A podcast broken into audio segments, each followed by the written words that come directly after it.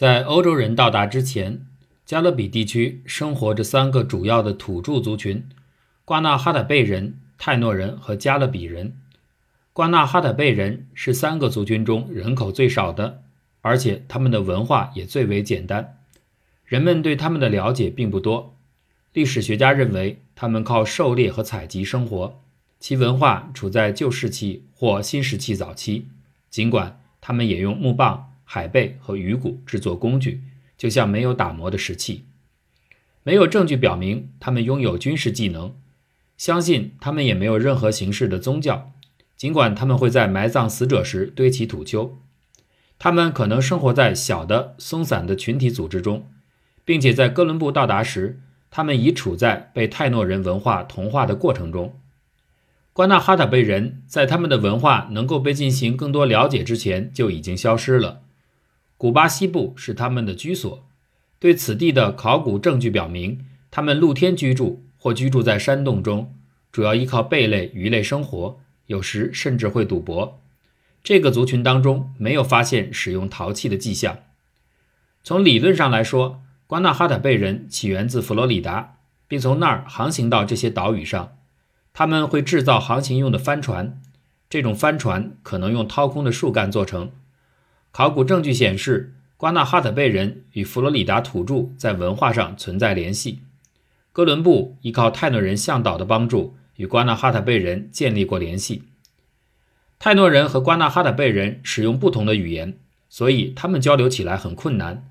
无论如何。哥伦布最后对瓜纳哈特贝人失去了兴趣，因为他们几乎没有任何财产。从哥伦布留下的大量描述来看，人们对泰诺人的了解更多。泰诺人可能起源自南美洲北部，大约两千五百年前，他们乘坐挖空树干制成的独木舟，用船桨滑行来到加勒比。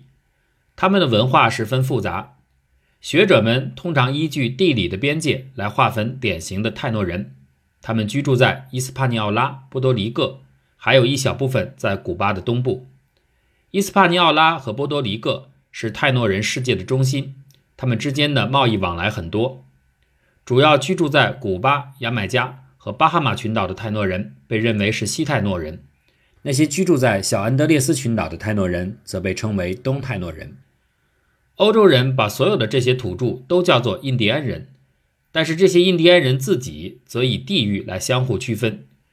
居住在巴哈马群岛的泰诺人以卢克亚斯自称，而居住在波多黎各的泰诺人则认为自己是柏林克。泰诺语成为识别加勒比地区各土著族群的另外一种方法，因为他们是哥伦布第一次听到的另外一种语言。在加勒比地区的语言中，这意味着优秀和高贵。这种语言被泰诺人使用。并以此将他们和他们的对手加勒比人区分开来。哥伦布将第一次看到的泰诺人描述为相貌不错、身材高挑、比例适中、有着橄榄色的皮肤。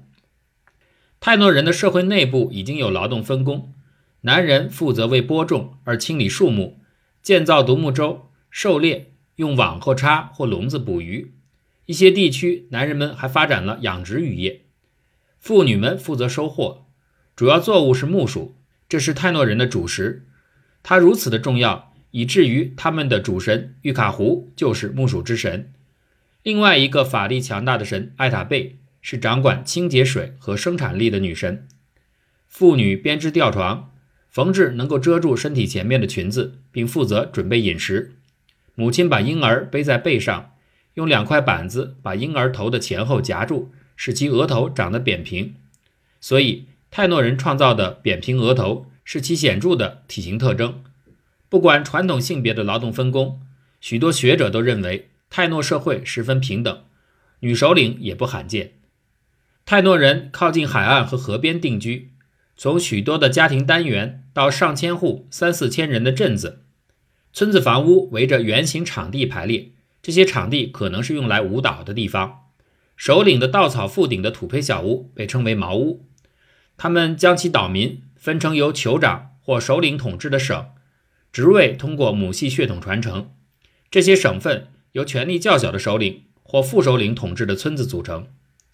一个酋长的代表性特点是一夫多妻，妻子通常来自为结盟而联姻的部落，酋长监督宗教与舞蹈事务，这些首领负责解决争端，并因其付出的劳动获得报酬，如派人建造大独木舟，猎获像美洲蜥这样特别巨大的猎物，制作华美的衣服，雕刻泰诺人信奉的可保护个人和村庄的神灵泽米的小型精美雕像。泽米是带有夸张的性器官的图案各异的人神同体的形象。除了首领，在每个村子都有一个精神和肉体的治疗师，叫做保护体，对满足社区的医疗和精神需求有很大帮助。保护体因其了解神灵的知识和对本地植物疗效的掌握，享有盛誉，而对其服务的报酬通常就是木薯。泰诺人手持武器的形象或描绘为战士的形象的泽米还没有出现过。所以，一些学者一致认为，面对大自然，他们可能不具攻击性。哥伦布本人也见证了泰诺人的温和。1492年，当哥伦布的一艘船只在伊斯帕尼奥拉失事时，当地的酋长用独木舟施以援手，运送船上的货物，然后给哥伦布和他的船员提供住所。泰诺人一般性格平和，对他们来说，暴力很少见，私人争端偶尔的用凶杀手段来解决。村子之间偶尔也会为越界渔猎而争斗。泰诺人有一个敌人，就是加勒比人。哥伦布注意到一些泰诺人身上带有伤疤，他据此推断另外一个族群已知发生过战争。后来在伊斯帕尼奥拉岛，一位海军上将从一个酋长那儿了解到，加勒比人不仅袭击泰诺人的村落，还抓走他们的女人，杀死并吃掉年轻的男人。哥伦布也变成了泰诺人的敌人。尽管他们最初对哥伦布的到来并未表现出恐惧，恰恰相反，泰诺人表现得非常友好。他们愿意与这些欧洲人分享自己的食物，教他们认识草本植物、农作物、建造房屋、种植烟草、土豆和花生一类的作物。海军上将写信给西班牙君主说：“我通过武力迫使他们中的几个人学习西班牙语，现在我还把他们带在身边。然而，这只是一个开端。”哥伦布及其后来者凭什么不经这里的居民允许，就把他们的人和殖民者想要的东西从加勒比地区拿走？泰诺人所说的语言和南美亚马逊河与奥利诺科河流域的一些地区今天仍在使用的阿拉瓦克语有密切的关系。这是一种伴有鼻音特质的柔和的音乐般动听的语音，它有许多的元音和喷气的辅音。加勒比人似乎有两种交流方式。一种由男人使用的语言，另一种是由女人使用的语言。访问过多米尼加保留下来的加勒比人的学者注意到，男人和女人使用不同的词语和表达方式，这表明语言的使用是由性别分别决定的。这也可能是泰诺人和加勒比人联姻的副产品。嫁给加勒比人的泰诺女人，不是被挑选过去的，就是被劫持过去的。他们说泰诺语。而大陆出生的加勒比男人则说加勒比语，这还表明，因为海岛上的加勒比人穿越南美洲北部海岸，他们学会了加勒比语的词汇和发音。这种语言的元音发音就像西班牙语，而辅音的发音则像英语。直到今天，一些泰诺语词汇仍在英语中使用。现代社会已经没有泰诺人的后代，这是人们长期思考的一个问题。这个假设的前提是。不是这一族群在被征服和殖民中灭绝，就是他们和加勒比人、西班牙人通婚而被逐渐同化。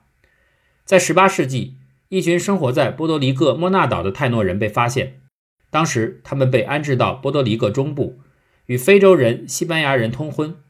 德国科学家亚历山大·冯·洪堡在其著作《新大陆热带地区旅行记》当中描述了19世纪古巴的一个残存的土著社区。二十世纪早期，有一个未经证实的传言，在古巴的乡村有一些小的泰诺人社区，他们与当地人通婚。波德利各的研究人员研究了在一个考古地点发现的三个泰诺人头发和遗物，并将他们头发的 DNA 结构与五十六个波多黎各人志愿者的 DNA 对比。这些志愿者来自泰诺人曾经生活过的岛屿的一个地区。比对结果证明，百分之六十的志愿者的 DNA。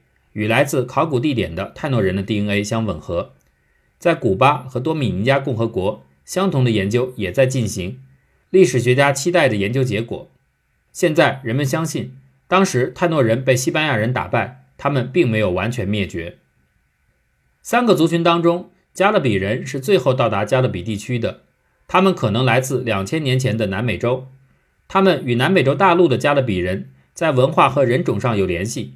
为了区别他们，生活在加勒比地区的加勒比人被称为海岛加勒比，他们自称为卡利纳人。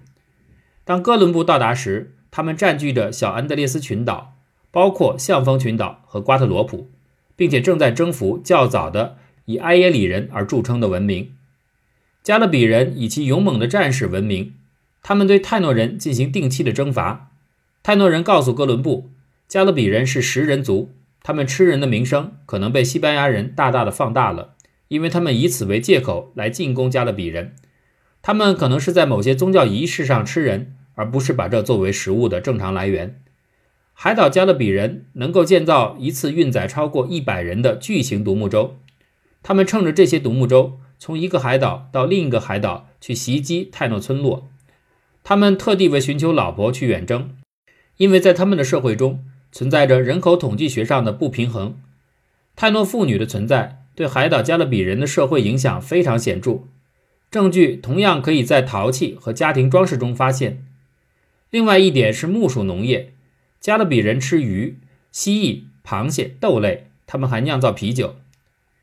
加勒比人不像泰诺人那样喜欢建造大型村庄或社区，他们总是随时准备迁移。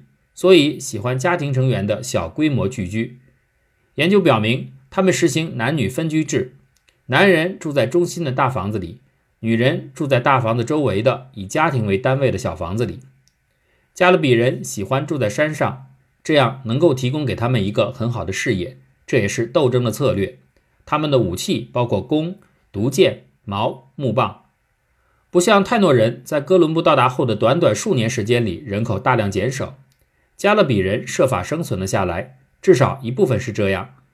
这不仅仅是因为他们的军事能力，也因为他们居住的海岛是不在西班牙殖民者来去的要冲之地的。